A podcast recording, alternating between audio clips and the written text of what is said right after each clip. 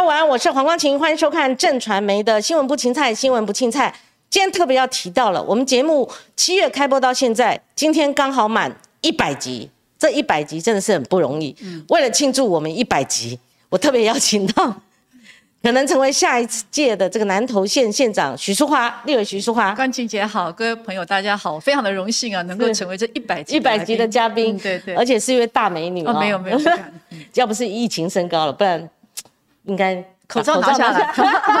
对，我也很久没有出现在这个荧光幕前了，因为最近都在忙着地方的选举。谢谢谢谢。对，淑华您提到就是说你忙着地方的选举，显然就是讲综合补选嘛，哈。嗯。我们就看到你也去拍了宣传照，那边拍宣传照拍的真的不错，哈。然后我们也看到就是说严宽恒好像是用自己的兄弟积木了，哈，就是说江启臣，嗯，哦，高金素梅，你谢龙介，就好像他在立法院的之前的这兄弟姐妹似的，哈，他。比较哈，没有要国民党大军压境这种方式，所以国民党没大军了，对不对？所以你一路陪着严宽恒，或甚或我们讲严家选举，有些故事是我们不知道的，那种厮杀激烈，以及他腹背受敌了哈。就是说，整个民进党用府院党团整个势力压进去，为了一席补选的立委哈，那当然有很多空战，打出他们家的土地争议啊等等哈。你整个陪在旁边观察，你觉得这场选战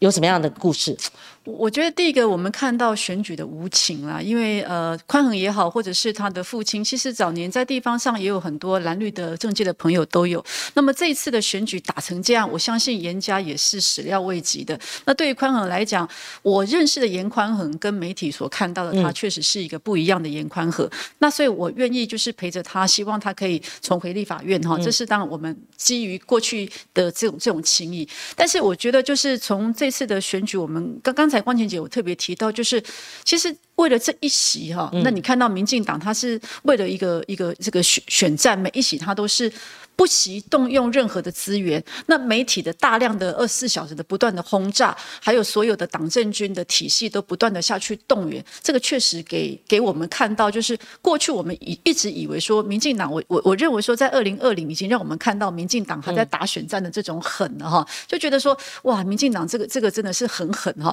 所以我觉得没有没有最狠，只有更狠。就民进党他一次一次的透过选举的方式，让我们看到他在选战的过程，他只要要。拿回来，他可以请所有的力量下去，就是不惜这一战。这样的一个动员的能量，加上他们现在这种不可一世的做法，确实会让我们所有这个在野党的人哦，非常的这个这个也会胆战心惊啦。尤其面临到我们像这种我们要选二零二二的人哦，我们自己都会有所警惕啊。嗯嗯，在过程当中，严宽恒的状况如何？就说他碰到那个，当然。呃，一讲到他家那个案子，嗯，哦，嗯，那我们在媒体上看到的是不对等啊，嗯，不符合比例的一个媒体露出嘛，哦，当政论节目也是，新闻也是，所以。您可不可以举一些例子，就是说哪一天，或者说你跟在旁边的时候，严宽看他怎么面对这些事情？我其实我看到他在几次对对应媒体的反应，我觉得他对应的都非常的好。包括我看到他在这个证件发表会上，其实他的反应都跟很多人印象当中的严宽很不一样。嗯，宽宏是一个能讲的人哈，其实他对地方的了解，还有他对时事的回应是非常沉稳的。那当然只是说他的呃过去大家对他的印象，觉得说好像不太善于表达，实际上我。我觉得我自己对他透过这一次的选举，我发现他他确实是呃脑袋是有东西的，也能讲的，只是在这次的选举面对这么。大的大量的一个讯息哈，媒体的讯息那么的多，然后一次一次的不同的事件的回应，可是我觉得他的表现是非常沉稳的。嗯，但是我觉得可能也因为过去比较少在荧光幕前曝光的他，嗯，面对这么大量的媒体的消耗啊，确实是，呃，也也不一定能够承受得了。但但是我觉得他总是不让身边的人为他担心哈。那所以我们去他，我们我们也身为好朋友，我们也只能鼓励他，然后希望他能够加油。但是我们做的非常的。有限哈，所以我们也只能透过在地的一些亲戚朋友的多多帮忙他拉票，但是他也一直告诉大家说没有关系，这场选战我就是会尽力，那结果就是尊重看选民的的这个大家的支持嘛，所以我觉得他是打到后面，我觉得选战的后期他心其实是还蛮稳定的，虽然这些的是是非非对他来讲，尤其对他的父亲吧，我觉得造成比较大的这种情绪的起伏，可是我觉得他，我个人观察他还是是蛮沉稳的，然后也蛮平常心的，在在打这个这场的选战。那彪哥后面几天，我是看到哈，当然也听到了，就是高金素梅跟赵康他们在节目中连线，他说那几天，嗯，彪哥心情都不好，嗯，那我当然做老记者，我当然会 O S 了哈，就是马上联想起来，就是说选情好的时候不会心情不好，我不讲他住院那一段，嗯。那彪哥他们都在在地三十年了，他自己也选，他儿子也选，他们那种传统的组织动员，他一定知道哦，大概那个时候选情状况如何。简单来讲了，那时候可能就知道输了，嗯，因为他哈设定怎样会赢的那个门槛是八万五千票，其实很准的，嗯，嘿，那投票率最好是五成五四左右，五成五哈，五五成四上下，嗯，觉得会赢呐哈，都很精准。然后选前他们自己。预估是差五趴，嗯嗯，差五趴我们一算就果然就是大概七八千票，哦，其实都很准，嗯，所以你最后看到那个彪哥他那几天，嗯，是不是诚如这个高金委员他所说的那样？我没有见到彪哥，没有见到彪哥，他住院了吗？那时候？呃，应该是，但是因为我我后期因为我自己的事情也比较多，所以都是宽和有有希望说我去能够帮他一起帮他呃互动的，或者是选权之夜，包括当他的分身去车队的游行，就车队嘛，就跟江启程那一场，就还有另外一场是我当他的分身，我我们兵分好几路，有江启程，然后有杨琼英，还有江启程，大家不同的时间，然后我也是各自，那时候是彪哥是还没有住院呐，那但是那时候我觉得就是我我并没我并。不，我是看新闻才知道表哥住院。那当天去我也没有问宽恒，我觉得就不需要再问他，他的心情已经大家都是那种比较比较低落。但我觉得光晴姐你讲的没有错，就是对他们而言哈，你一开始就讲到说，在这次的党部的立场上面，因为呃宽恒他们自己也知道说，现在整个的蓝绿的版图，绿的早就已经大过于蓝的。如果最后的选举都是用蓝绿对决，他们其实是没有胜算的。所以如果他们是用自己的催出。出自己的支持者是还有机会一搏的，所以一开始的选战的设定是这样。那从你说媒体的这样子一路打下来，本来民调是领先十几趴的，那慢慢一直被拉近，到最后的几天其实就是五五坡了。所以这个结果，我我相信严家人呃在最后面他看这个状态的时候，我想呃标叔也好，或者是宽宏自己一定都都呃心里面应该都有有有有个有个底啦。是，所以你最后那一阵子你觉觉得严宽恒，其实说实在哦，选举的家族又是这种传统家族，二三十年的，而且他代父出征过，他参加补选过，他们哈那种 EQ 高到说是我们 媒体看不出来，嗯，他搞不好说心里也知道不妙了，可是他还是继续往前走了哈，直到选票开出来，所以你后来看到的严宽恒也是这样吗？是，我觉得他还是是让他他，我觉得他会让他的支持者就是知道说，我们就是努力的打打这场的选战。那么，我觉得他的支持者也在愿意在地方上长期这么支持他们的人，都是看到他们在基层的表现嘛。所以，我觉得在这后面的心情是很平静的，很平静的，很平静的。对，嗯，是。那严宽恒有没有在言谈中间跟你讲过说，或者说你自己观察他对嗯哪一件事情？攻击他，他是最跳脚的。当然，彪哥很显然是针对有媒体去问，而且我们知道是哪一家媒体问他母亲的祖坟嘛，他就跳起来，或加上他本身换肝，他身体状况本来就不好嘛。好，那可是光是这件事情，媒体还是有阴谋论呐。你知道吗？选战已经打到这种地步了，所以你在呃，您您刚刚讲说有限的几场哈，您跟他接触，因为我们没有接触啊，我只有访问他一次，在在刚宣布参选之后。他有没有针对哪一些或哪一件事情我觉得对他对他们来讲，应该真的就是就是背水一战坟墓的这件哦，坟墓这件这件事情，我觉得就是嗯，他们认为说这个已经。超出了选举应该有的基本的限度了。就当然选举本来就是打的就是厮杀嘛，那我能挖的就挖。但是去挖到连这种就是祖坟的事情，我觉得对这这种传统的家庭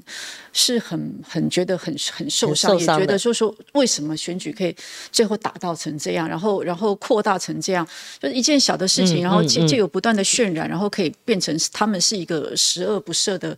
哦这样的人。我觉得这个这个家族坟墓的事情。我觉得对他们来讲，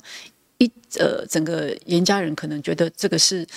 觉得选举打打成这样是蛮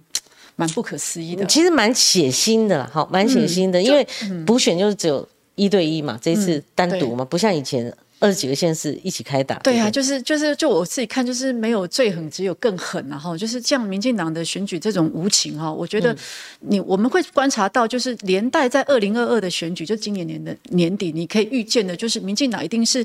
持着这样的一个手法，一路打到年底。嗯嗯。那你可以预见年底就是一场腥风血雨，年底的选战。我们马上会问。不过在那个整个嗯。呃，政党介入的这个部分哈，现在说你是国民党立委嘛哈，呃，也亲近严家，那你也显然可以观察到，呃，媒体也显而易见，就是说，宽恒他到底怎么样哦，决定到底国民党的浮选要进来还是不进来，或者你再看到地方呢？因为我昨天访问林敏玲主委哈，他也证实说，宽恒他们家严家。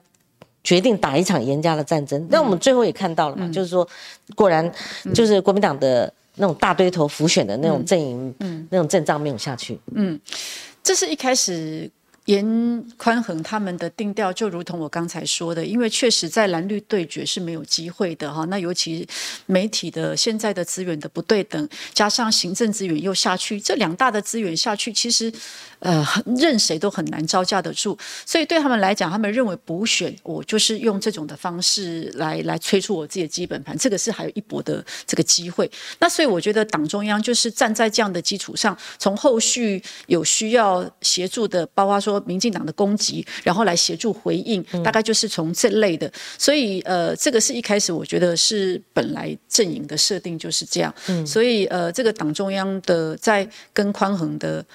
配合上面，我觉得就是保持是这样的互动。嗯嗯嗯。那实际上，像朱立伦最后，可不可以帮我们解释一下，或者说您所呃了解说可能会是怎样？就是说，朱主席为什么他先前人家自己打就算了哈，但他那天最后一次天傍晚，他为什么要跑去？那人家整个不知道呢？这个我也不知道，也不知道，我我不清楚。我觉得呃，我我没有办法帮帮这个呃主席去，我不了解说这个他的不了解内情了，他怎么决定的哈？只是说确实，我我我我只我觉得说这两场大家在检讨说国民党从罢免，还有包括从中二选区的这场的输，那呃朱主席的态度跟国民党怎么样在这这场选战上面让大家看到的那一面，那我觉得平心而论，呃宽腾他们的选战本来就是一开。始是跟党部是保持这样的互动，嗯，那倒是是从罢免的这一场，我觉得党。大家观察到的会不太一样啊，因为我们说民进党，我们从观察新的罢免法通过之后，第一个适用的是韩国瑜嘛，哈，那当然韩国瑜那时候是被整个民进党等于算是政治清算了，是请全力的把他罢免掉。那第二场的一个罢免就是桃园的王浩宇，那王浩宇那一次民进党采取的策略，其实他是一个比较保守的，因为第一个市议员要罢免的门槛相对的比单一的更不容易，所以那个时候并没有去全力的去支援他。当王浩宇被罢免成功之后，我们看到接下来是黄杰，高雄的黄杰。对，民进党那时候的策略就改取是整个是正面对决的，所以他就是整体的不管党政军的资源，就跟现在是一模一样的。的确，就当黄杰护住了之后，接下来就是三 Q，就是呃陈柏伟。陈柏伟虽然也被罢免掉了，但是他在这一次的补选，他等于是扳回一城了，而且是呃等于是说小绿换成一个是正绿的，正绿的，所以他是他。他就是又守住了这一层，接下来在在上一场的这个就是林昌佐的这个也是一样，呃，总统副总统级的全部都下去支援这个林昌佐了。这个中间我们还穿插了一场的公投，那这个公投呢更不用讲，民进党也是采取正面对决的。所以你从民进党的策略上来看，他采取正面对决的模式，他没有输过。那国民党我觉得一直在。补选或者是罢免，只要是跟公民团体有关的，我们的拿捏实际上好像都会有所失据。就是我们会一直会觉得说，我们要尊重公民团体他们的提案，那我们就是从周边来协助，那试图的用一个很理性的脑袋，要告诉社会大众国民党的立场是什么。但是实际上，国民党现在是没有话语权的，你的话是出不去的，人家也不在乎的，人家最后只会看到说，国民党你好像在这一场的战役你没有尽力，这个。这个是国民党的一个现在的一个问题，就是当我当然知道党中央他也知道现在的蓝绿的基本盘的不对等，当我太介入太深，很多公民团体也不希望你来啊，你一来的话，我觉得你又把我逼成蓝绿对决，这个可能中间选票又跑掉，但是你不来的话，你基本盘你也吹不出来啊，到最后我觉得你国民党都没有在帮忙，所以我觉得国民党会有现在这样的一个一个一个进退失据，对，就是说他不知道，那那这样的话就不知道打仗了。嗯，如果公民团体啊，我们谦恭有礼说啊，那我们尊重公民团，那你到底要不要打？对，公投就有两场是公民团体，没错，对不对？然后你们的党主席不好意思哦，我我我先申论一下 我的我我自己的看法，对我们党主席。连放两两次炮，我觉得真的也看不下去。很多人不分蓝绿，觉得你这个在野党，你这怎么搞成这样呢？就说四大公投，嗯，里面两个是公民团体，但是江启臣来过我们节目，公投绑大选，他的提案人呐，前主委。中选会主委啊，嗯，陈英前，他校正江启臣呢，嗯，好，我的意思就是说，那你新任党主席上上去就公投输，霸场输，中俄也输，你最后还说叫林涛出来是界定为过去的框架，嗯嗯，他认为过去的框架那种打法就不中道嘛，哈，呃，就太激进了，所以过去就算了，所以所有的批评也不要批评我，到此为止。那这两个连结就是说什么叫过去的框架？嗯，江启臣提案的公投榜大选，其中四大公投案其中之一，那你不打了吗？它是过去框架吗？公民团体又去了两个，那可是事实上你们喊出的是四个同意对抗，四个不同意，最后还是喊出来了嘛？嗯嗯，所以你不觉得这很荒谬？战场开在那里，不管是江启臣当时候开的，还是。你上来，那战场就在那里，哪有人说这是过去江启臣开的？所以，我我这个过去的框架，我们最好不要打，就就觉得很荒谬了。所以，说话你看法呢？就说我我觉得从这几次我刚刚讲，就是说，你看。公民呃，刚光晴姐讲的公投有两岸是国民党主题，对对对。那包括你现在的罢免案，有一些事也是公民团体提的。对，我们长期以来，我们等于是说，我觉得国民党一直一路以来都是采取比较保守的，就我们尊重公民团体。那你看人家公投，他是民进党是跟你公民团体对干呐？对对。我我我的说法是，你们不了解政策，所以我们要全力的下乡去让说明政策，这是我的说法。那我挑明的就是跟你公民团体对干。对呀，人家都敢这么做。环保团体跟环保团体对。也也是对干，就他采取的就是我说的，他正面对决没有输过。对，那我们长期以来，就是我觉得国民党，我们这次输，我就不怕输，而是说我们必须要从输这里头去得到经验。就我们几次都是采取防守的态度。那因为我觉得人是这样，就是当我们现在的基本盘是萎缩的，我们现在也因为没有行政资源跟媒体资源，所以我们本来的基本盘小。那当人是你小的时候，你就会更害怕失去；当你更害怕失去的时候，你就不敢有。新的作为，你就会越保守。那我觉得我们现在就是因为是这种态势上，让国民党会更加保守。但是更加保守，你民进党你就不会打你吗？一样照打。同时间，你自己的支持者也会看到你这样，他也会流失掉。所以现在是国民党的警讯在这里，就是从这几次的选战的失败，我们承认失败嘛，确实是我们我们不如虽然说没过门槛，对，但是哦票数嘛，比票数嘛，而且。比的非常一致，四个全输了，可以这么说才会有输赢。你真的要论输赢？对，你民进党刚刚讲的，就是四个公投里头，来租这件事情没有就没有任何无关政治的民生议题都能够被操作成这个蓝绿的对决。你不得不否认民进党它厉害之处，但是我觉得国民党也不用就因此而害怕输就输了。国民党现在也就就输到成这样，但是你必须要输到成这样，您这你一直说输到哪样？就是说现在我们自己的基本盘。现在我我觉得。不是不能再看说国民党有几个县市啦，就是说这样我们就没有输，而是说我觉得输的是我们慢慢的在流失掉我们自己支持者的支持的心，这个是我觉得是我们要去警觉到的哈。不是说现在因为我们哎国民党还有十四个县市，还有还有基本基本的这些的呃传统的议员啊什么都是国民党的，而是说像这几次的这个会影响到我们的士气没有错。那他选输了士气，那我觉得我们应该要再出发。的是从这里头的经验，我们获取到什么？那接下来我们要怎么转换我们自己对战民进党的这样的一个心态？我觉得你要让大家看到，就是说是这样，不是说每次只攻攻击，然后就只只挨说哎，我们的资源不足，资源不足确实，但是接二连三失败之后，你要怎么样找到自己新的出路，让让大家看到，哎，可以，我们再战。那否则的话，民进党持续打你，你自己的也是在萎缩。然后我们的支持者看到，好像国民党很害怕失败，那你越害怕失去，你就越不敢战，越不敢战，那就会越来越小。现在是我觉得国民党，呃，我觉得经过这几次朱主席，他应该。自己也是选战上来的，那看到这几次的经验，尤其是我觉得跟公民团体的合作，嗯，民进党都是采取正面对决。那我们现在从防守的角度，要怎么样转换自己？到二零二二，怎么样去应对？这个是党主席应该有自己的新的想法吧？说啊，就是说哈，呃，因为我们常在争论节目，大家会记得说，当初韩国瑜他总统大选输了，国民党没有检讨，嗯，还会提这个事情。那同样这一次，朱立伦如果公投也没讲，像像我们会分析，像淑华刚刚提出他的观点，就是说，你碰到公民团体，你就不知道该打不该打，嗯，该怎么样结合，或者该当自己的仗打，嗯，那同样的，嗯，中俄不选好，严家要打自己的仗，那就算了哈，那那他决定，但是你那个霸场三千多票，哎，那个霸场那是非常小规模的战争，上一次林玉芳选算输，因为徐立信跟他分裂了。但是他们有六万多票的实力，就这次罢免就五万多，差三千多票。嗯，所以林长佐选呃没有被罢掉，他很低调。嗯，所以我就说，连这种小规模战役没看到人在打仗啊。嗯，他们也是认为是公民团体啊，只有赵大哥赵少康他最后两天跳下来了。嗯嗯，那就差三千票，就很遗憾。然后内部又内斗，因为有钟小平因素了。嗯嗯，哦，钟小平因素，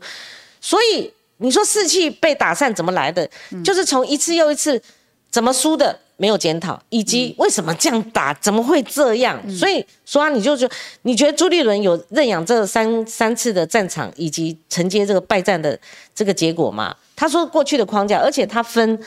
主要战场跟小战役。他说像以后这种小战役就不要困扰这种主主战场。那你觉得他是你们党主席说得通吗？那你们如果没有说有，我还把它写到脸书上。他你注意看那个林涛，他说过去的框架。嗯，过去框架就很刺耳了嘛。那你这三场战役，你都认为是过去的框架，你不打咯？他的意思是这样。第二个就是说，像以后就不要被这种小战役，嗯，哦，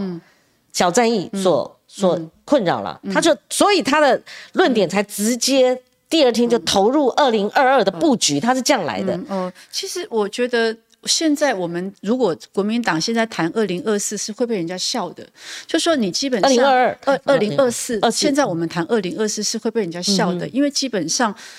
我们看不到我们有任何的基础可以打赢二零二四哈。那基本上现在最近的是二零二四二二了，二零二二如果接二连三这两场我们没有得到一些经验来改进的话，那二零二二民进党同样的方式在打你的时候，如果你应对的。不不够沉稳的话，或者是我们最后选战打出来的可能不如预期的话，那你怎么会有二零二四呢？所以我觉得国民党现在如果一直把二零二四寄望在说国民民进党会做的不好，那民进党可能会失去民心。他现在的这个整个的这个呃，就是说他现在经过他执政之后，他形成了一只这个大怪兽哈，执政的大怪兽。那民众最后们会觉得民进党做不好，投给国民党，国民党不能够把希望把执政寄望在这里。我觉得现在不能去谈二零二四了，因为你还是我刚刚口误，我说他第二天就跑到南台南部署是二零二二的县长选举，是不是我刚刚口误？二零二四那个我有看到党中央是有讲，也是这样讲啊，没错，他讲的就是说我们就是就是未来我们是要放你的是二零二四要拿回执政党，但我个人的看法是说现在我们。不能够去谈二零二四，我们没有条件谈二零二四的。现在连二零二二，我们能不能把自己的基基本的这些县市长能够巩固住，把自己的那种巩固住，这还是一个未知数。就是现在谈二零二四，那个真的叫做谈太早，有点说是是痴心妄想。不是说我们没有目标，而是说每一次的成功都必须靠着基础一次一次的累积上来的，不是一次就能够达到的。积小胜成大胜，而且二零二本来是你们的稳。稳定的一个局面，你能够延续，甚至他们八年任满那几个县市能够拿到，那只会都不会少嘛？对啊，就就说你必须，你现在就是说党中央，你必须看到是说对于。国民党来讲，我能够理解党中央他非常清楚是没有执政什么事情都做不了，这个是非常明确。我们都知道没有执政什么事情都做不了，但你要执政不是只靠着总统大选就能够执政，总统大选还有立委啊，立委你现在观察一下立法院的席次是民进党多，每一个区域立委在民进党的立委能不能在地方动员出一定的能量？当然可以，所以谈二零二四要拿回执政，那谈何容易？是，所以我现在是说，我们国民党不要现在再去跟他谈二零二四，而是你要谈的是二零二，我们怎么样先把自己的基础固好，再往上堆叠，那个才有机会到二零二四。否则现在谈二零二四，都会觉得让人家觉得太太太跳贴了，太跳跃，空想了，空想，而且是。不太接地气的啦，不太接地气，所以是说回归到我们现在基基本盘的部分，把自己先做好，再来一步一步的往上堆。好，我们先看一下留言板哈，今天那个留言也是非常热烈哈。那我刚刚提到了，就是说我们这一期是一百集哦，我要特 特别要关照一下我们的观众哈。那个 China Blue 哈，国民党美学能力、政治愿景是零，只有炒自己地皮，什么都没有，这也是。某种程度，我觉得我们等下会谈的哈，就是民进党还是打出了一条脉络了哈，那马上会用在云林的。张立善家族哈，嗯。好，杨淑慧说他要选南投，二零二四和他没关系，的确了哈，那本来就是这样，没有关系，呃，呃，二零二四你是有关系，地方大专角，如果就会成为庄角地方专家，哎，你别看到南投哦，当初那个桐白险帮助这个陈水扁选举那次很危急，就是靠了南投最关键的四万票，每每个县市都很重要，啊，许淑华委员还蛮漂亮的，哎呦，虽然戴口罩，对啦，大家都知道她很漂亮了哈。南投他们觉得是超落后的地方，好，那也等一下我会问哦，就是说如果新人新政未来会不会有一些新的做法？国民党的核心价值是就是嗯，那怎么念呢？Amara 或者啊 Y？国民党核心价值，你们有什么资格要失望的支持者继续挺呢？好，嗯，好，等等，嗯，长得漂亮都没用啊，那我我希望我长得漂亮，我就算 好，算我不要多事了哈。所以就说，嗯，这次。民进党，嗯，不可能赢的战场，嗯，哦，但是他们用一招，但这招叫火力火网攻击了，哈，那为什么不可能赢？我讲的是说，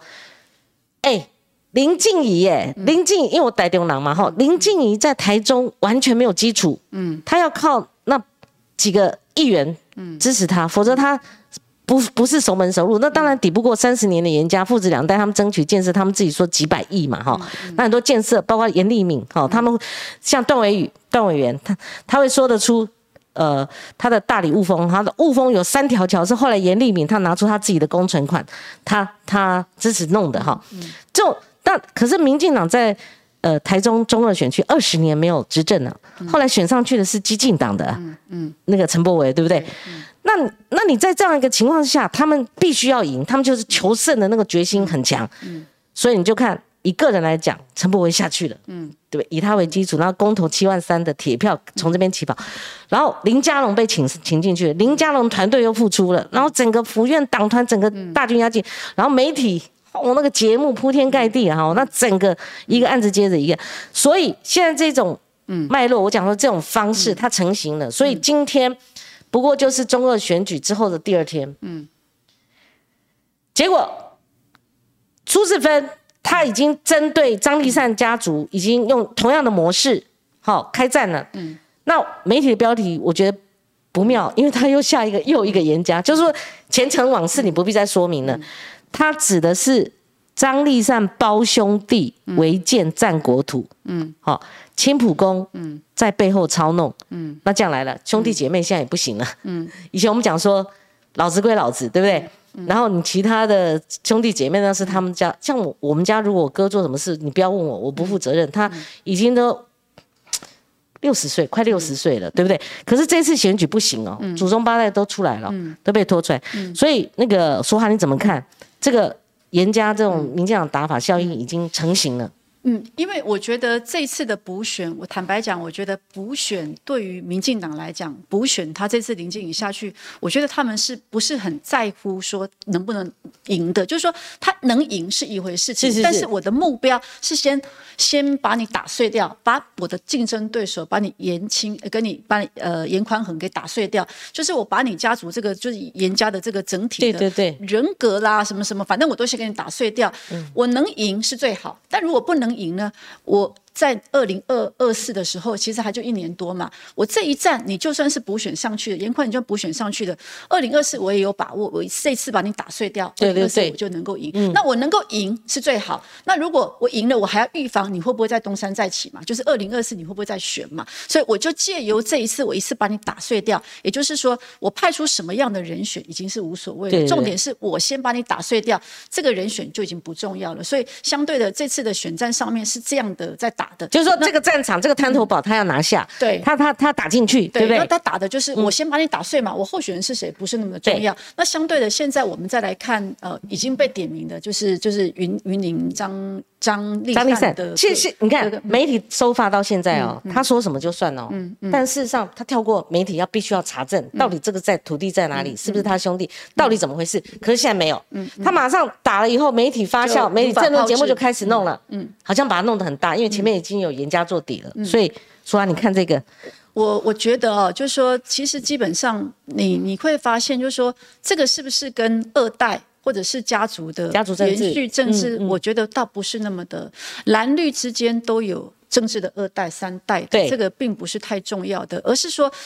严家他所代表的跟张家所代表的是什么？我我个人的看法是因为严家他在他有镇南宫，他有一个宗教的一个这个传统的一个影响力在。对那同样的。张家呢，他除了是在张张立善在云岭时政之外，他的其实个人的表现是很很不错的。他对于农渔民的这一块是投入非常深的，但是。他的哥哥呢，我们的前县长，他还可以有影响到农会、渔会。我觉得这样的一个势力是民进党他不允许。原先是张荣威做，后来即使他不做，也换给张永成做嘛，就是呃总干事，总干事对。就说他基本上他是对于自己的在地的影响力之外，嗯。他是有其他不同的群组的扩散力的。嗯，我觉得民进党忌惮的是这个，就说嗯。不是单纯是说因为你在地方执政久，像你说我来讲还还是呃苏苏巧慧也好，可蓝绿都有呃二代的，包括现在呃反正二代的很多，就是说这个是执政是一个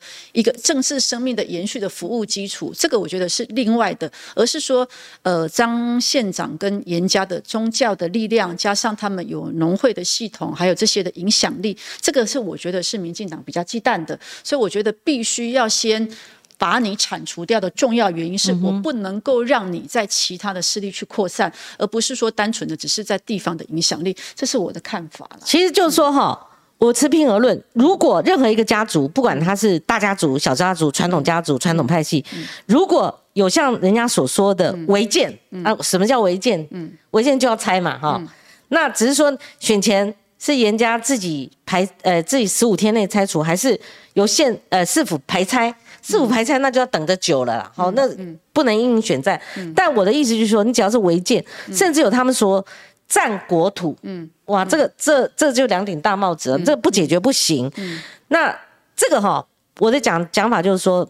如果有这些事情，那必须要清干净，否则你就是一个选战标靶。那至于刚刚淑华讲的没错，因为他有提到一个青浦宫，就是前面的情节跟严家他们打的类似，后面正南宫换成青浦宫，然后他再一句 slogan 就是下架张家，让云林更好。所以这这套模式，那张张荣卫，呃，不是张荣卫，张立善不就这样显了嘛？因为以前受到呃这个国民党执政的影响，你知道张家熄灯过来，张家熄灯过来，对所以说安怎么看呢？我觉得就像刚刚龚晴姐讲的，他们现在就下这些标题嘛，我也不管是不是嘛。宽能也讲了，就是说在这次的选战里头，你一直当然他是有一些，比方说是违建的部分是有超出的，但是有一些根本不是事实的。如果真的如同民进党所指证立立的这样，应该是要赶快去有有一些的法律的动作。现在行政的资源也在民进党手上啊，但是就是用这种绘声绘影的方式，让大家形成这样的一个印象。那久而久之，每天我就是给你行说。塑这样的一个印象，烙印在民众的心里面的时候，烙印在云林人心里面，烙印在中二选区的民众心里面的时候，这场的选战它就会很难去去翻转。我觉得民进党擅长的也是如此的，所以呃，我觉得现在又直接已经点名了哈，点名了这个接下来要要处理的对象哈，这个我觉得是是不是民进党先虽然一而再再而三的透过几次的选举不断的壮大，可是我觉得你也让。透过选举，你也让大家看到民进党拿到政权的真面目，就是一次一次把自己养大。可是你看看他的这种在处理的手法上面，还有这种似是而非的，让大家让台湾的民众看到民进党原来拿到政权之后的真面目是如此。我觉得这个是民进党自己也要非常小心的。什么时候这股力量会反扑，民众会反扑，也是未知数。是，那我就跳到第六题了。这是我写给那个苏哈的反纲，他未必有看。这是。参考，我直接跳到第六题，因为舒华不是第一次接受我的采访，嗯，对，舒华是一个很坦诚呐、很率真的一个人，所以他之前我问到他成长历程、成长故事，他就把他父亲很真实的讲出来了，所以我这是看媒体上面的，所以第一个问舒华你怕不怕？第二个。你的父亲许天颂嘛，哈，许天颂，我刚查了一下资料，对他的背景，你已经上我节目讲你成长的过程，你就很坦白的讲了。那我还看到什么前男友当然一周刊干的啦，说就是有一个报道，你们已经分手了，对不对？哈，那第二个我又看到第三个，我又看到什么母亲什么的，我在看到你才跟母亲过母亲节的，上一次那个新闻还在，就母亲又怎么样，我是完全并不清楚。所以说啊，你怕不怕这一股这种他们的这种打法？那你有什么好堪检视的吗？因为你又不如这种派系家族、传统家族目标这么大，所以我觉得这样面对很简单呐。嗯，就真真实实、原原本本告诉你，我爸他以前过去啊，我我们家族怎么样，或者我那个外界的报道如何，你以前也回应过嘛。所以这一题对你来讲应该很容易吧？就是我这篇报道我有看过哈，他有提到，就我我男朋友其实他就是一个比较内向的人，然后也不太不太跟我们谈论政治。我不晓得说他也不是就是网军投资啊，一个月领我不知道这他 他要要攻击他什么了哈。那至于我母亲，她有提到就是说她个人有一些的借贷的关系，那我也都有去了解跟协助。那有一些是要利用呃有是单纯的借贷，我们都有在协助。那如果是要利用老人家的弱点，想要予取予求的，那这种我们当然是不可能的。就是妈妈借钱有就为为了哪一个？部分有争议哪个妈妈借钱欠债这个有什么问题？就就他个人的借贷的个个人的关系。对，然后他现在媒体我看到有一个媒体有把它写出来，然后提到三点嘛哈。另外就说我支持韩国瑜，那你说我我我支持韩国瑜，所以我就哪一个县市长国民党的不是支持韩国瑜呢？然后如果说因为我跟韩国瑜走的比较近，我们感情比较好一点，那要遭到追杀，那我也就概括承受啊。就是说，关姐对我来讲，呃。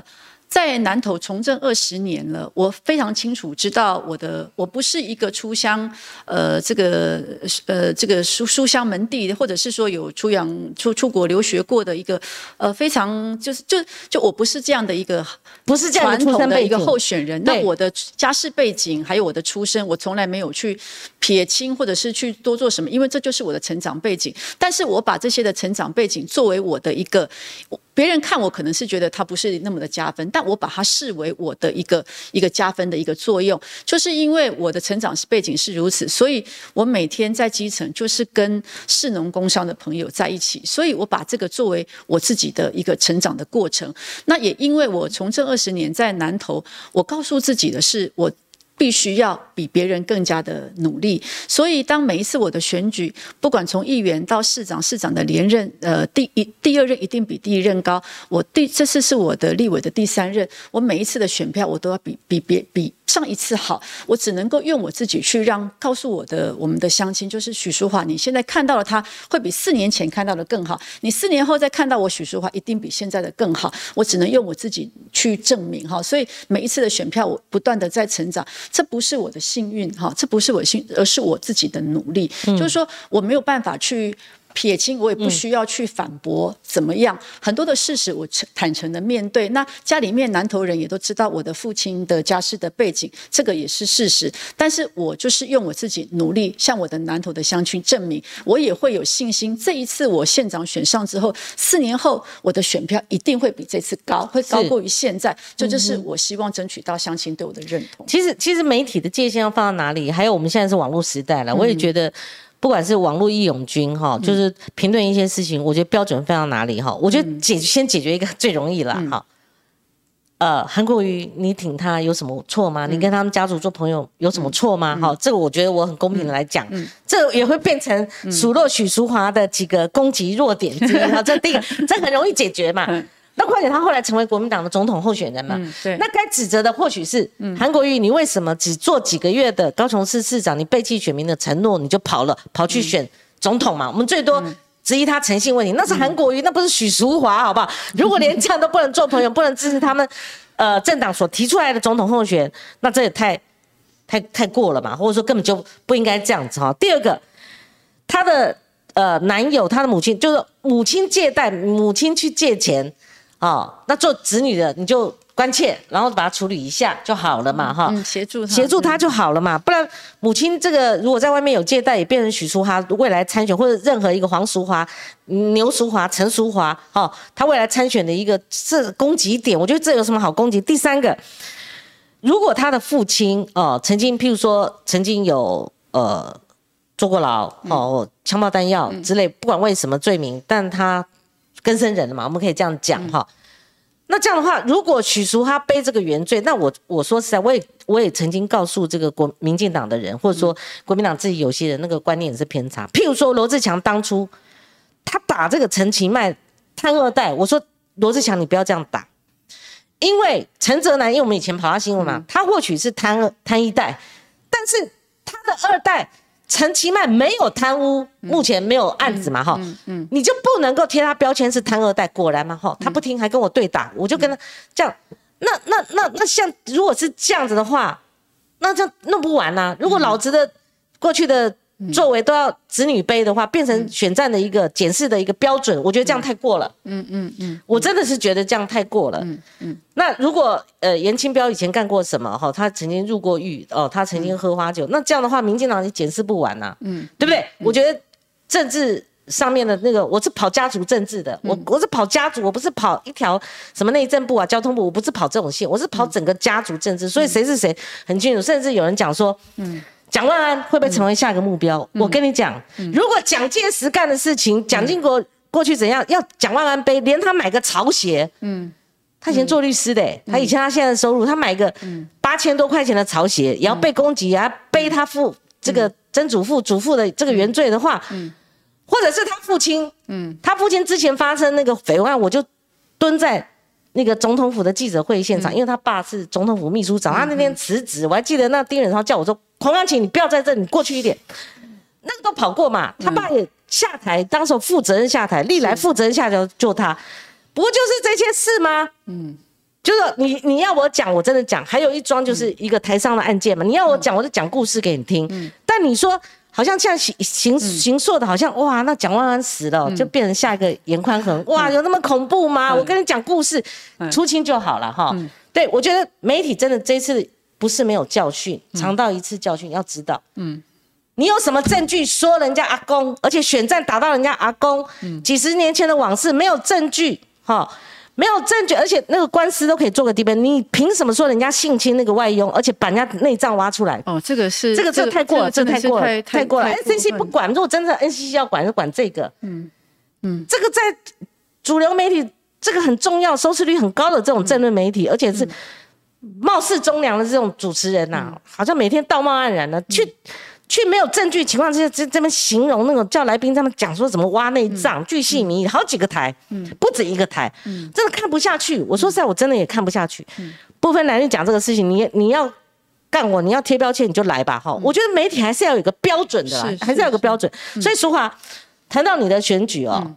你们这个很罕见嘛，就是说你们自行民调，你跟马文君嘛，哈，对不对？嗯，那可是。国民党说了一句话，就是说那是你们自己私下协调的。对，当然第三第三位那也是女性嘛，哈，呃，市长。嗯，哎，她叫什么丽？呃，宋怀林，我的宋怀林，接任的宋怀长林哈。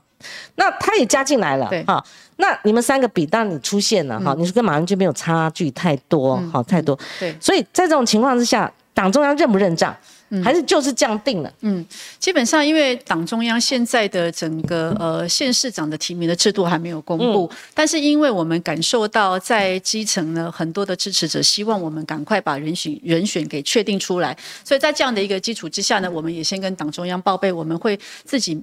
自己会先先进行这样的一个协调，这样比较好啊，对不对，我们就尽在那边尽早把人选确定出来，因为我们南投县不只是县长，我们还有很多的乡镇市长也要等嗯待待确定嘛。那这个县长是候选人是谁，他就会牵动其他的乡镇市长的候选人，所以他是。一一贯性的一个做法的，所以这个我们也跟党中央报备过。那不管那时候是在江启成当主席的时候，那后来当然是呃朱主席接任，也是他知道我们确实有这样的一个做法。那我们候选人呢，彼此三位我们就签好自己的切结书，呃，不管是哪切结书啊对，我们签切结书，就是不管是谁出现，其他两位都会在正式党的办法公布的时候，他不会去参与党内的正式的初选，然后会无条件的支持出现的这位候选人。我们三个人是有这样的默契的，然后在呃县长啊，还有地方的议会啊，哈，大家这这明代的大家呃见算是大家共同见证了，让大家一起来办这场的民调。那我们党内在南投县，我们一向是非常的团结跟和气的，所以当这个结果出现之后，其他的两位。参与的参选人也就公开的就表态，就是会全力支持我。那现在我们也把这个结果就报给党中央嘛。那至于党中央，他当天就很多的媒体在问说，诶，为什么党中央说，呃，这个只是作为一个参考的依据？那到底算不算数哈？就说党中央我们的做法已经我们。在地方，我们自己先完成了这个做法了，其他的两位候选人应该也就是我们会按照这样的模式。那党中央现在他会有大概两种做法，一种就是他的办法公布之后，就是直接就征召嘛。你地方如果自行完成了协调，那我就是参照这样的协调结果征召你。那一种如果他顾忌到比较多，可能还有其他党员要不要参选的权利的话，那他当然就会再办理一次的这个正式的一个初选的办法。那那办法就是按照这个办法，我再去登记一次，那其他两位就不会去。如果还有其他的候选人要再来，那就是在正式的走党部的程序再一趟。那这个过程其实我们三位候选人都知道的。那所以我觉得无所谓，因为后面如果主要我们的党内的竞争者确定出来之后，其他的我们就是赶快按照自己的步伐去走。那这样我觉得就对党部来讲，对我们地方来讲都是比较轻松的事情。所以党部的这个回应是是我们一开始就就知道，因为我们确实是还没有公布，我们就自己自己先办理。嗯，不，我就觉得国民党也是奇怪啊、嗯。就说三个人都没有争议，他们自己协调了，还签切结书，然后他们有个出现，他们就全力支持嘛。哈、我让马文君后来也是这样态度嘛，哈、嗯。还有那个宋怀林也是这样嘛，除非有异议，异议那那你当初为什么要跟人家比民调嘛？哈、那如果南投搞定，你就中央就立刻宣布南投就是许淑华参战嘛，这样你才能够凝聚士气嘛，怎么还会？下一个什么？啊那那他们那个不代表我们中央哦，不一定哦啊！你这样子的话，媒体怎么认定？他怎么起跑？其他人怎么样团结？怎么样把这个战力集中嘛？嗯，对不对？我觉得这个也是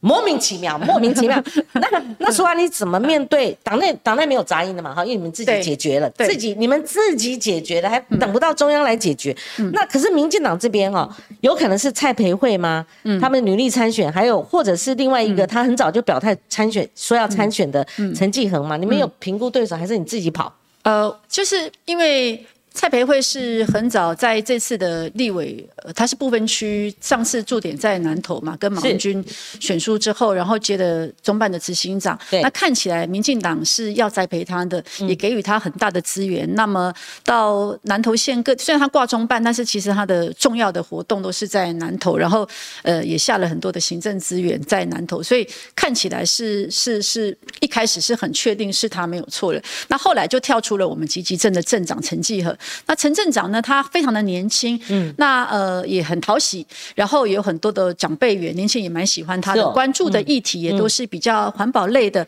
我觉得是各有他们各自的一个优势。但我觉得陈镇长一直想要争取的是由党内跟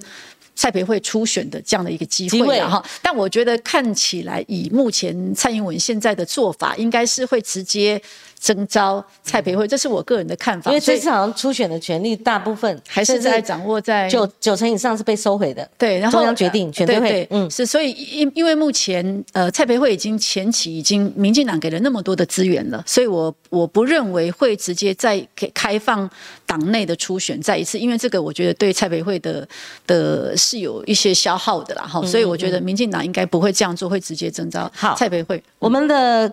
柯荣凯柯先生，他是我们忠实观众，他说新闻点出来了。南投县长初选，初选人都签切结书了，嗯，意意思跟我们刚刚讲的一样嘛，哈，嗯，然后这个公众媒体人说话的浮夸血淋淋才是历史的罪人，哈、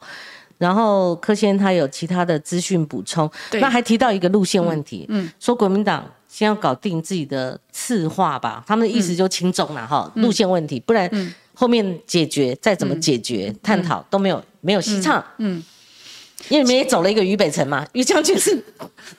明天的来宾。哦，是哦，这这我我这就不晓得后来没有跟他碰上，不晓得是最后最后演变这样，其实也是很可惜的。他也确实是国民党一个战将。这题外话了啊，对，就回到就是说，今天也有媒体在问我，就是我们。南投县哈，我南投县我们跟大陆其实有很多城市都有交流的。那他说今天你们县长呢有公开了录了一段影片，因为我们某些的乡镇包括农业文化都有交流，然后我们县长就录了一段影片去致致贺嘛，然后就有议员啊或者是其他人就跳出来说这个县长这样是是是亲共，好、这个是呃中共哦交流人就对了哦就嗯就就开始要问我的看法，就是说这个将来如果南投县也也是这样的话，那请问我的立场是什么？我觉得就是说，我们不用去害怕人家贴标签，你要非常清楚知道南投县我们的资源是什么。我们就是观光跟跟这个农业是两大最重要的重重中之重。那过去南投县自己的乡亲，包括是我们这种植农业的、从事观光的，都知道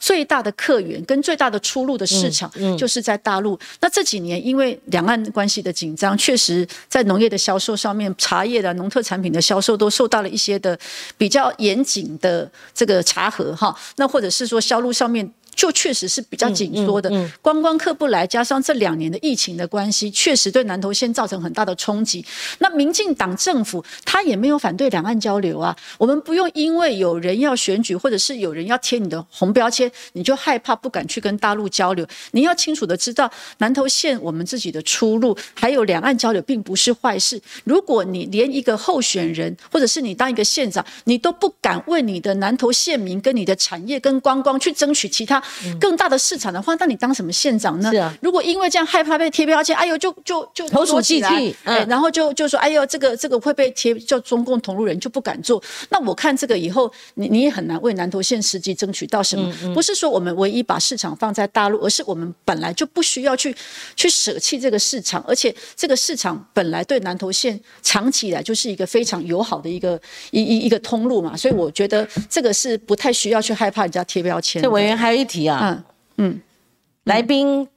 嗯，请问。委员，南投中心新村，我觉得啦，我小时候曾经在中心新村住过一段时间了，哈。中心新村后来想要转型嘛，对不然那么偌大的宿舍、偌大的空间，200多公顷对，那这个以后也是，如果一旦当选南投县，或者说现在南投县是怎么做了？您还想好，我我跟大家补充一下中心新村，就是中心新村呢，它其实在我们从动省之后开始讲哈，动省之后它整体的呃整个的组织的功能开始被弱化之后，现在也很多的单位都慢慢的归建到其他的中央的各个单位。那中心新村呢，在马英九的时代。把它规划定位做做高等研究园区，就是希望可以有一些低开发的哦，然后是只有研发类的，然后进驻到中心新村来，然后把中心新村作为一个高等研发的中心，加上我们在地的有一些的居民是比较呃。长辈居多嘛，哈，因为他是很多早期省政府退下都住在那边，是希望可以把中心打造成这样的一个园区。那因为这样的这样的推动，这几年当中，在马英九时代，它其实没有拓展的很好，我必须坦白讲。但是它虽然没有拓展很好，进驻的厂商大概就是十几家。那因为它有限定，是不能够有开发研发类，哎、就是它不能够有生产类的，它只能做研发类的，因为不能够有带来其他的污染嘛。那中心新村因为是英式的建筑，它中心新村的独立的下水道，这是全台湾只有他自己中心先有一个独立的这个污水的处理的下水道。所以因为这样的关系，所以是不能够有开发性的污染。所以在十几个单位进驻之后呢，它其实就是维持一定的一个功能。这个是马英九时代所设定的。到了蔡政府上去之后呢，一直对于。这件事情，呃，没有，这个中间还经过了陈水扁的时代，哈，也没有把它定位的非常的清楚。然后在马英九时代定位做高等园区之后呢，在现在民进党的时代，他的上位政策其实是没有出来的。这个中间，包括赖清德当行政院长的时候，我们跟他研究过，他当时提出就是希望让首都可以减压，把各个部会有一些可以迁到中心新村来，比方说农委会啦，好像这些的林务局等等的，是比较适合在中部地区的那。这样的部会可以来，那相对的让很多的这个让北部可以首都不用那么的人口那么的密集，而且可以暂时的让中心新村的宿舍的问题，还有厅舍的问题都能够空间可以再利用，这个是当时的做法，但是。那时候讲完之后，随着行政院长赖清德下台了，这件事情就没有再推动了。那么当时也配合了民进党的总统，呃，这个县长的候选人说要做什么做什么做什么，其实都是无疾而终的。也就是说，现在中心新村，当然我们可以看到有一些活络的，比方说文创的小店在里头运动，但是这个并不是中心新村最主要的目的。我要讲的是中心新村占地两百多公顷，它具有它的历史定位。又是全台湾，你要说宿舍文化，就眷村文化保存的最完整，其实就是在中心新村。到底中央政府你要有一个上位政策，怎么去定位它？马英九他的定位是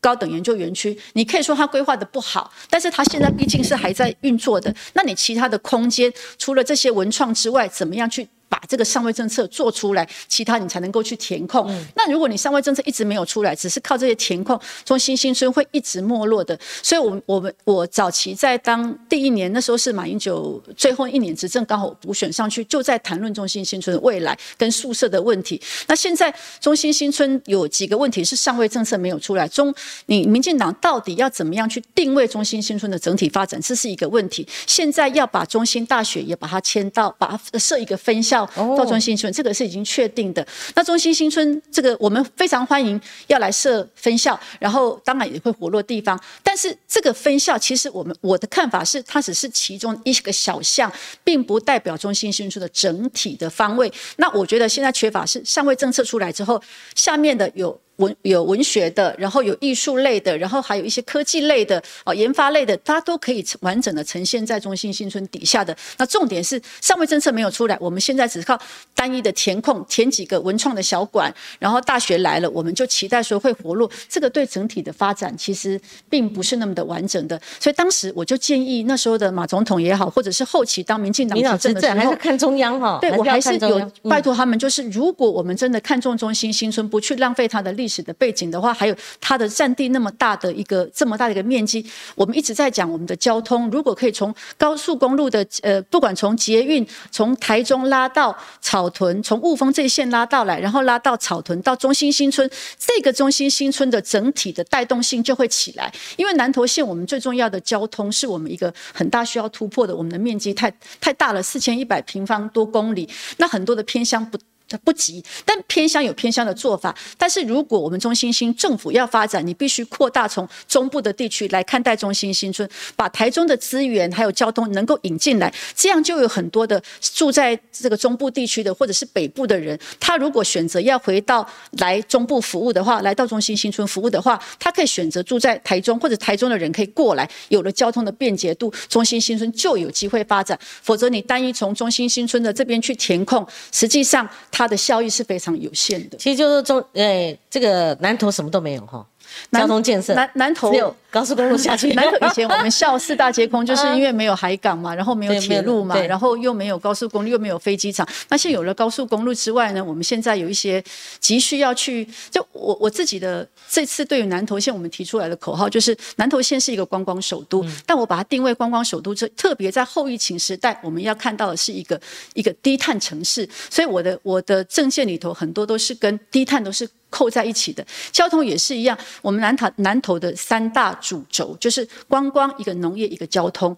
那从交通里面又是可以把这些跟农业跟观光又又都是可以都在一起的。所以怎么做，我们有一些的蓝图。那么怎么样让我们的偏乡地区透过交通的便捷度跟我们的这个接驳的系统，可以把它做起来？最重要的，我们现在大家在讨论说，像台大大新主要合并升格的问题。对我正要问到你，就是你之前有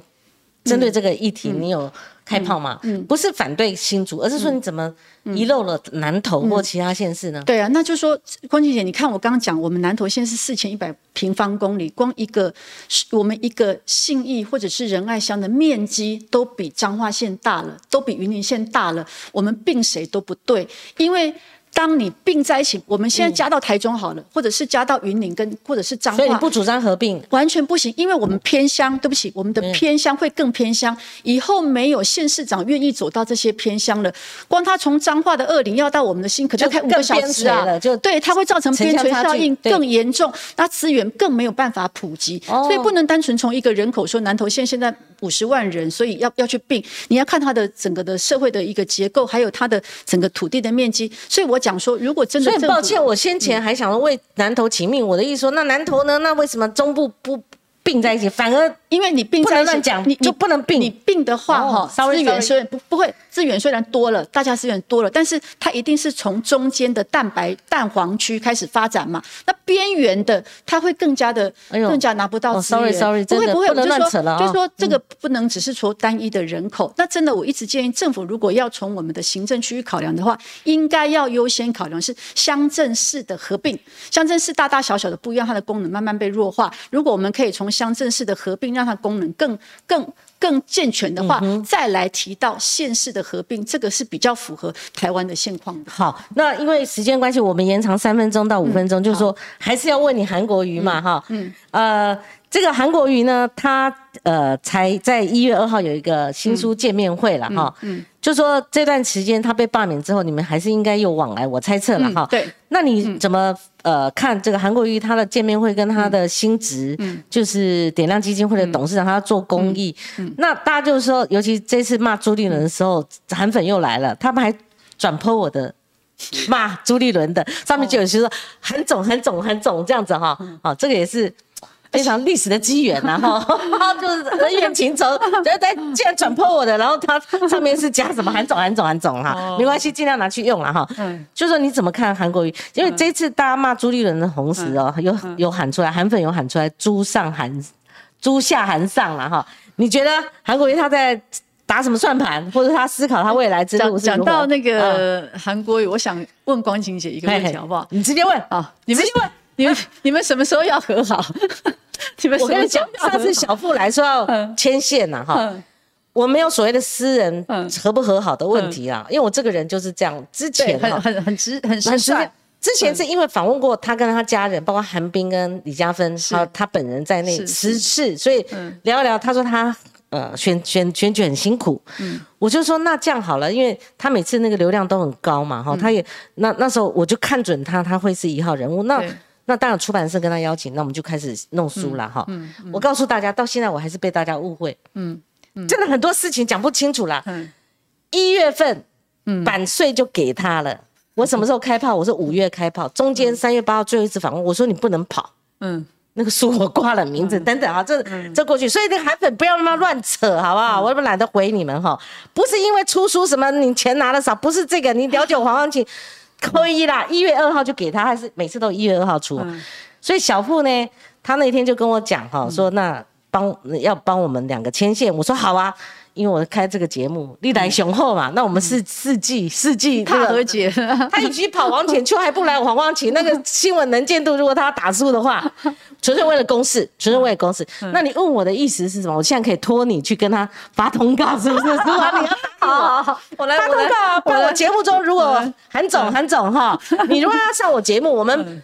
门小门窗子全部打开，欢迎您来坐到这边。就请他自自己来报告他的下一步，这样单纯一点。哦，你原来是问这个，就是说你不方便带他讲。呃呃，也不会，因为因为呃，其实很多人都在看说他现在的那个书，这呃新书的发表会哈，好像就是会不会跟政治有下一步的一个动作。可是实际上，我觉得他其实他很单纯，就是我我觉得他很感恩他在。后期就是他先前那段从政不讲，他后期从高雄市长到总统这一段几年短短的时间，受到这么多人的一个支持。然后虽然他下台的这个是很多支持者难过的，不过我觉得他很珍惜他在这一段时间能够还是有这么多的人支持他。那一直一直就是说。既然那个量够不够？他如果真的想选二零二四的总统，或者付出这个已经跟他选举完全没有关系，完全没关系。我觉得他现在就是一个开心的，呃，退从从正式退下来的人。然后就说他这股的能量有这么多愿意跟随他，那虽然是不从政了，那怎么样去把这股的能量也能够转换到公益？你说他不从政了？我觉得是完全没有看到他现在有这样的一个想法。Forever，这我不知道，但是我就目你你说我未来他不从政这几个字，可能大家会注意，媒体会关注我，搞不好会有一则新闻。看到的是他不从政，我我没有嗅到，或者是我没有观察到，我我也没有听到他有任何的想法。但是你可以看到，他还是会对政治关心呐。比方说，不管是这个选举公投的案件呐，他还是会对他的支持者，请大家要去关注台湾的政治的事件。他是忧心了，对他讲的，哦对他还是会去鼓励大家一定要来关心我们台湾的政治，但是跟他个人的从政，我觉得我没有。所以二零二他要选县市首长，那个媒体一天到晚在闹，我觉得是真的是无稽之谈，真的没有，真的就像他讲，就像傅昆奇讲，他们谈过，真的是不可能，没有没有。但是二零二四，你觉得他还会有？我觉得也没有想法，我觉得也没有，因为因为如果是有还有野心的话，我觉得。不会是现在这样的做法，我觉得现在做法是非常单纯的，就是从公益出发，然后带着这些就是我喜欢我的人，然后也愿意支持我的，我们一起来做公益的，从公益的触角去看到、发掘很多感人的故事。因为台湾有时候是政治的这种肃杀的。氛围太重了，那怎么样从一些他的支持者喜欢看到这些感人的故事，然后从这些他的支持，我觉得很温很温暖很窝心。我觉得从这个角度去回馈他的支持者，现在一直是都是这样。所以谈二零二二跟二零二四，我觉得是我觉得是完全是没有好的。那我就不必再续问了。所以说二零二四，那俗话你觉得他能量够不够啊？他有没有突破天花板啊？他怎么拿到中间选民？这我本来准备要问了哈。这个我这边最后一点时间。一百集了，哦，我还是叫你国语啦，因为以前韩粉，我连叫国语都说你别恶心，你别来蹭哦，我就叫国语怎么样？国语，我今天我们一百集节目当口，我正式看。出通告，希望你来上 正传媒，我夸掉不？正传媒 的新闻不青菜，因为我们新闻不青菜，好不青菜，所以一定要发到你嘛，对不对？以前我就是一定要发到你，所以搞搞搞搞大，事情搞大了，事情搞大，不能收拾啦，对不对？你想选，我认为你不能跑，你就是，嗯，那时候说起来是一个善意啦。对不对？是，你就是做错决定嘛？黄文才拉你都拉不住，这丢力卖算嘛？对不？哈，这 很多内幕，我下次哦选后如果一时来不及通告接上的话，我来好好的讲一集，好不好？讲一集，你们你们觉得我好像疯子一样？我觉得，我觉得这个这个，如果你们你帮我私下也问问他，好好，我通告哦，没有没有别的意思哦，像绿的也在骂我，绿的骂的比韩粉骂的。还狠，而且用韩粉的词儿啊，词儿啊，说哪天光晴姐你会不会哪又又跟那个韩国瑜合体了，然后就是同台啊，就是啦。如果上节目为什么不行？对啊，我照着你的做。是媒媒体人本来就就媒体的角度，我们去采访，不管是政治人物或者是从从这个。作家哦，或者是作家、作家都可以嘛？因为看我在家里坐了蛮久了，好几个月了，人也瘦了一大圈了哈。对对对对，就说人嘛，人生没有后悔药，这李嘉芬的名言嘛哈。那。就这样了嘛，哈，对不对？一步错，步步错嘛，对不对？好，不过罢免免罢免的门槛似乎要重修了，因为绿营也尝到苦果了嘛。这样子搞来搞去，这样真的不行啊！我在节目也很公正讲，不能因为韩国瑜你就认为这个门槛刚刚好，然后你们的人被罢就觉得这个门槛太低，要修法，这个这个是算哪门子？对不对？消耗了太多的国家的一个一个能量了，确实是如此。对对，实话你现在等一下还要忙哈，我就不能再拖了。搞什么哈？今天非常感谢淑华，当然是呃还有很多本来有关于南投，譬如说蔡培慧说南投空屋嗯，对不对？哦，或怎样？我相信刚刚大家从许淑华，他一谈到中英新村，一谈到南投相关的交通建设跟其他建设，他是有备而来，有备而来。而且呢，对于二零二二的选战，会不会有严家哈、严宽宏或严清标他们家族这样的一个效应哦？其实，在他身上是没有发作的。我倒觉得张县长张立善有呃年后。来邀请你上上我们节目哈，我 先有坦白从宽，抗拒从严啊。